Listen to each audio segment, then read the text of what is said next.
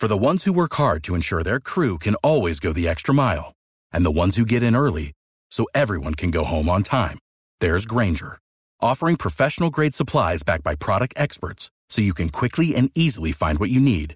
Plus, you can count on access to a committed team ready to go the extra mile for you. Call, clickgranger.com, or just stop by. Granger, for the ones who get it done.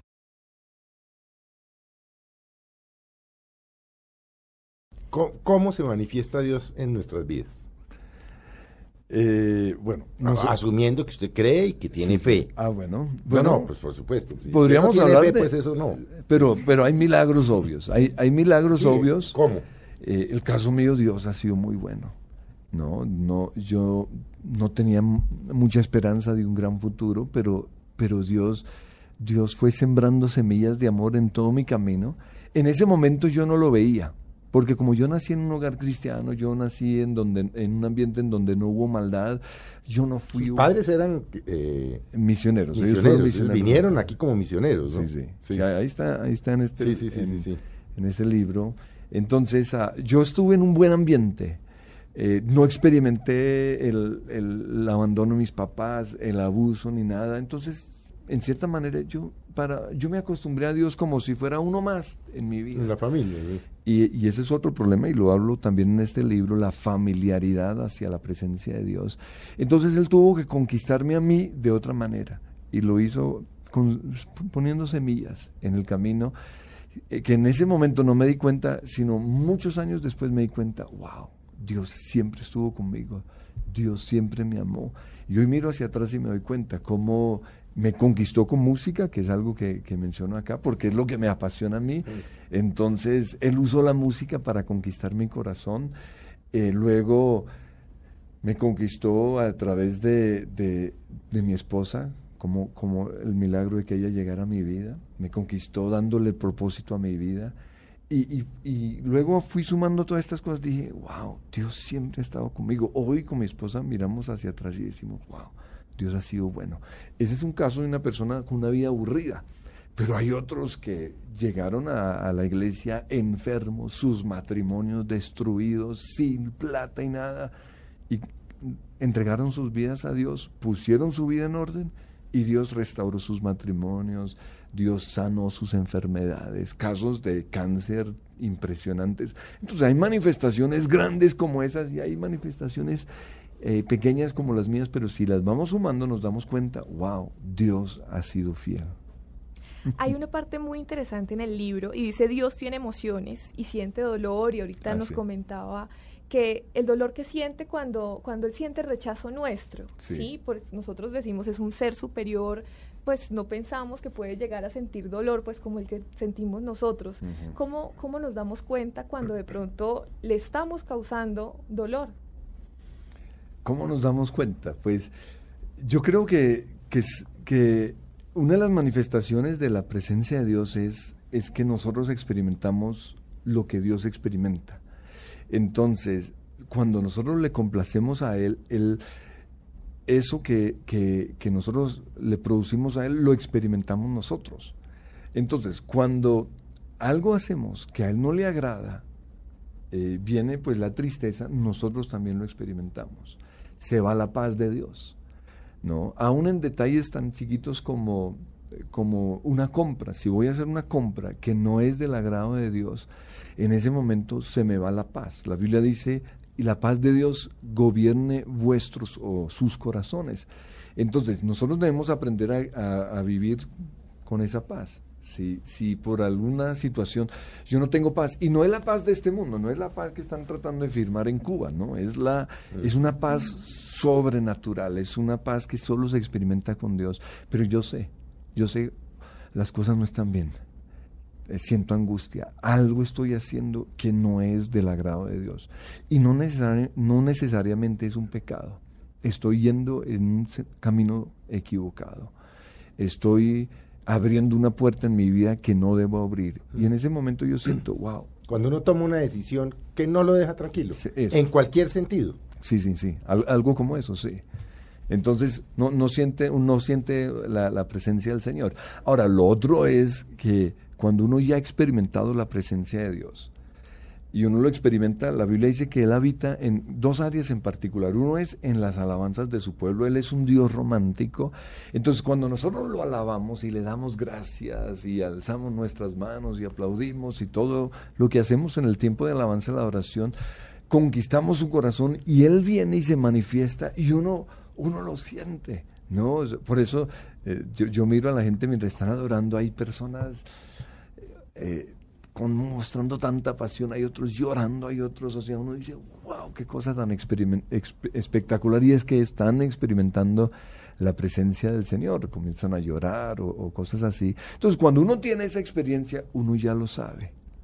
Y de repente, cuando uno no experimenta eso, uno dice, algo no está bien. La presencia de Dios se ha ido. Las cosas no son como, como eran antes la presencia de Dios también se va cuando pues comienzan los problemas financieros. O sea, eso es como una señal. podríamos decir, son las señales de que yo estoy fuera de la voluntad de Dios. La depresión puede ser otra, otra señal como, hey, estoy fuera de la voluntad de Dios. ¿No? Detalles como esas. Pero, no, claro, pero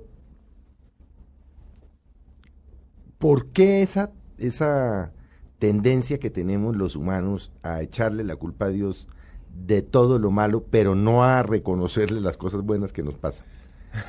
hay, que entrar, que es un estado como de negación, es como un demonio, hay que se atraviesan esa relación.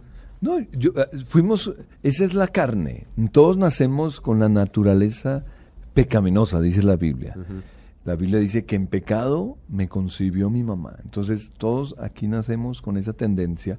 Cuando recibimos a Jesús como Señor y Salvador, eh, que es creer que lo que Él hizo en la cruz lo hizo para perdonar mis pecados, para liberarme de una vida sin propósito, para darme esperanza y también pues para unirme con Dios. En ese momento algo sucede.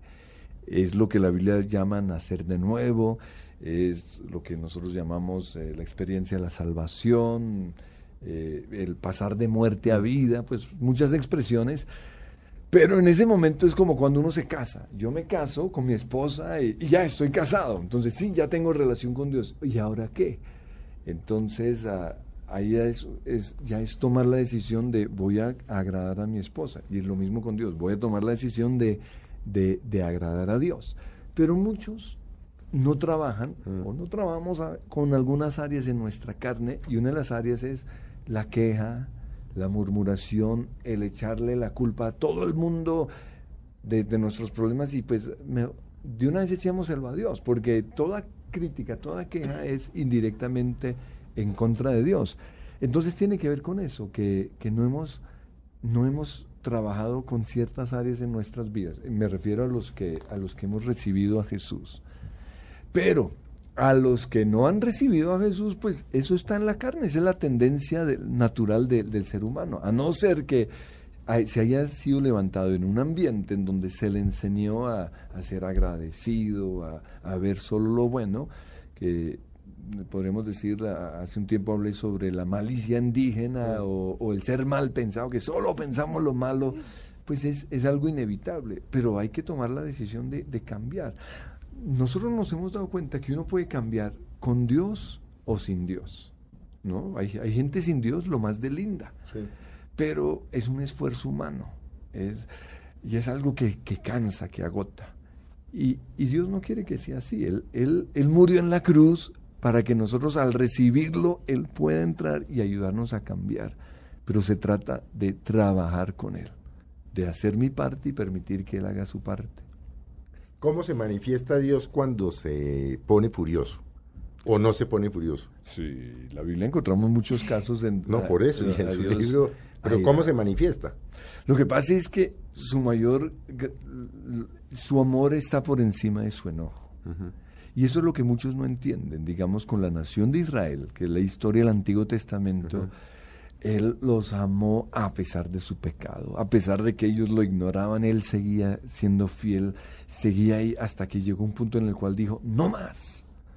Y en ese momento la presencia de Dios se iba de Israel y el resultado era que los enemigos que, que antes no habían podido invadir a Israel, no le podían hacer daño, tenían el derecho de, de, de, hacerle daño y, uh, y en ese momento la nación de Israel buscaba a Dios y se arrepentían de su pecado y es un ciclo que se repite una y otra vez en todo el Antiguo Testamento.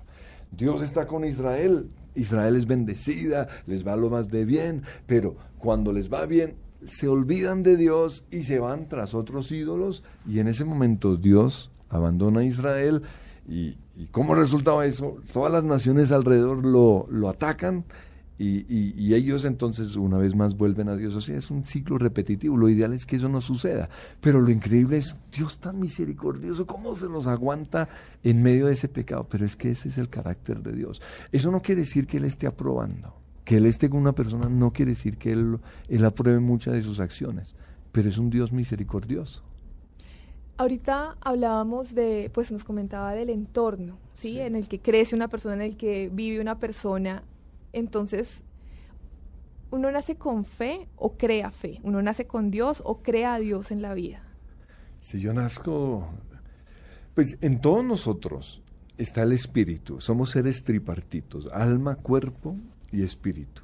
Lo que pasa es que al nacer nuestro espíritu está apagado. Pero hay algo, algo ahí de, de la parte espiritual. Entonces, si yo me levanto en un ambiente en donde se busca de Dios, hay más oportunidad de que, de que mi espíritu ah, eh, pues reciba la llama, podríamos decir, o, se una con Dios. Pero si no, ahí está apagado el espíritu. Entonces, todo lo que yo hago, lo hago es por mi alma. ¿no? En el alma está la mente, la voluntad y las emociones. Mm. Tomo la decisión de ser una buena persona, eh, cambio mis pensamientos. El resultado es, soy una buena persona, pero no por la parte espiritual. El momento en el cual yo recibo a Jesús, le estoy dando la oportunidad que mi espíritu, eh, la Biblia usa el término nazca de nuevo, que mi espíritu tenga vida. Entonces, como dije antes, somos seres tripartitos, alma, cuerpo y espíritu. Muchas personas, su espíritu reciben a Dios, pero mantienen su espíritu chiquitito, siguen siendo gobernados por el alma o por su cuerpo. Otros tratamos, no digo que lo hemos logrado, pero tratamos de hacer que nuestro espíritu crezca. Y que en lugar de ser personas gobernadas por la carne, por las emociones, por la mente o por el medio ambiente, tratamos de ser gobernados por el espíritu y es, es por la parte de Dios en nosotros. Entonces la pregunta es, ¿qué tengo que hacer? Para que mi espíritu sea la que me gobierne y no mi mente, no mis emociones, no la tristeza, eh, el resultado de la infidelidad, la venganza. ¿Qué tengo que hacer para no ser gobernado por la carne? Es la expresión que usamos nosotros, que es una expresión en la Biblia. Entonces, lo que nosotros hemos aprendido es que una de las cosas es, lo primero es nacer de nuevo, es una vez más recibir a Jesús como Señor y Salvador. Pero después de eso, yo tengo que cultivar la parte espiritual. Entonces, lo mejor es leer la Biblia. Nosotros nos acostumbramos o establecemos en la iglesia la disciplina de leer la Biblia 5 o 10 minutos todos los días, dos o tres capítulos. Pero no leerlo así nomás, ¿no? Porque en el caso personal yo leía la Biblia y mientras lo leía estaba pensando en otras cosas, entonces yo me acostumbré a leer usando colores porque me obliga, obliga a mi mente que se distrae fácilmente a, a todo mi ser a estar enfocado en eso.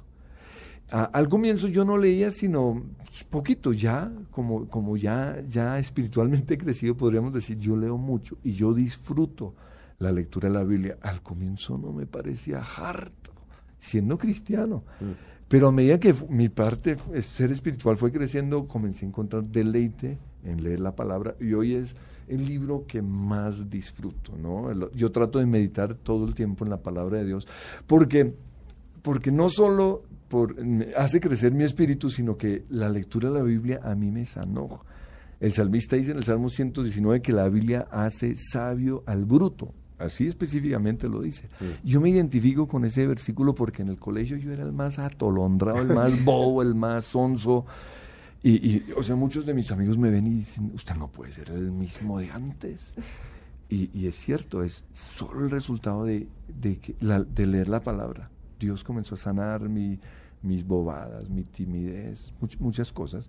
Pero entonces, esa es una de las herramientas que Dios nos ha dado. Otra es la oración. Pero lo que pasa es que cuando hablamos eh, acerca de la oración, muchos creen en, en algo tan aburrido, un rezo ahí. No, orar es charlar, mm. es hablar con Dios. Y, hay que aprender a hablar y a oírlo. Pero para eso hay que hacer una disciplina diaria. Una vez más, lo mismo que se hace con la esposa. Yo puedo tener una relación con mi esposa y nunca hablar con ella. Entonces, en mi caso, con mi esposa tenemos algo que se llama café con Jesús, eh, café con un tiempo de café, tomándolo, tomando café con ella para hablar. Ahora, lo que pasa es que eh, la portada del libro precisamente es una, taza, de café. Sí. De café, ¿por qué? Porque para nosotros es café con un café y hable con él mientras tanto. Y eso es conquistar el corazón de Dios, es pasar tiempo con él, es hablarle, hablar con él, pero también oírlo a él. Entonces, otra manera de y habla, mi espíritu. Dios nos habla. Dios, lo que pasa es que yo tengo que callar la voz de mi mente. La loca de la casa, le digo yo. Ah, Pero para eso es hacer crecer mi espíritu. Mm. Y decir, tienes razón. Sí, yo soy terco, soy obstinado, ah, yo no quiero cambiar. Es reconocer pero, y decirle, ayúdame, no soy capaz. Ahora, el salmista lo hizo, Pablo lo hizo. Pablo dice, eh, yo quiero con mi espíritu yo quiero agradar a Dios, pero encuentro otra ley en mis miembros que se opone y que me lleva a hacer lo malo, me lleva a ponerme bravo, me lleva a, una cantidad de cosas.